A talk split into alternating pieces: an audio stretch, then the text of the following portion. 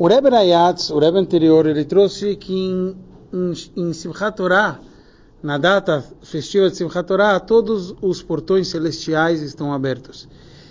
E daí ele fala que os portões estão abertos, é o Sharei Orá, o portão da luz, Sharei Brachá, o portão da bênção, Sharei Atzlachá, o portão da, do sucesso. E o Rebbe analisa se afinal ele acabou de falar que todos os portões estão abertos, porque ele trouxe esses três portões.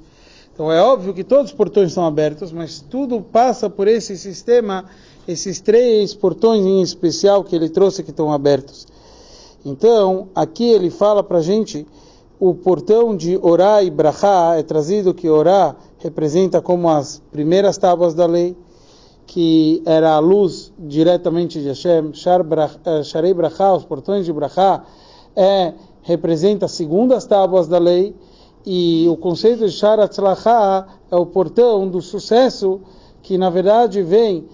o costume judaico de dançar em Simchat Torah. Então, até aquilo que nem é obrigação e nem é, é o, o, conceito daquilo que Hashem dá força para a gente fazer chuva, que nem o conceito das segundas tábuas,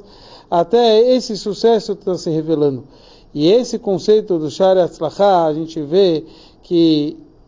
tudo se revela em Simchat Torah, tanto Shari Orah, o portão de, de, luz, o portão de Brachá e o portão de sucesso,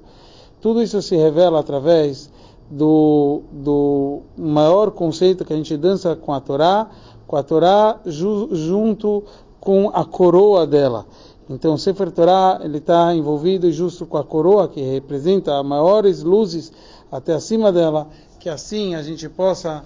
ter maior sucesso com a Torá, sempre com a maior revelação, aproveitar o Simchat Torá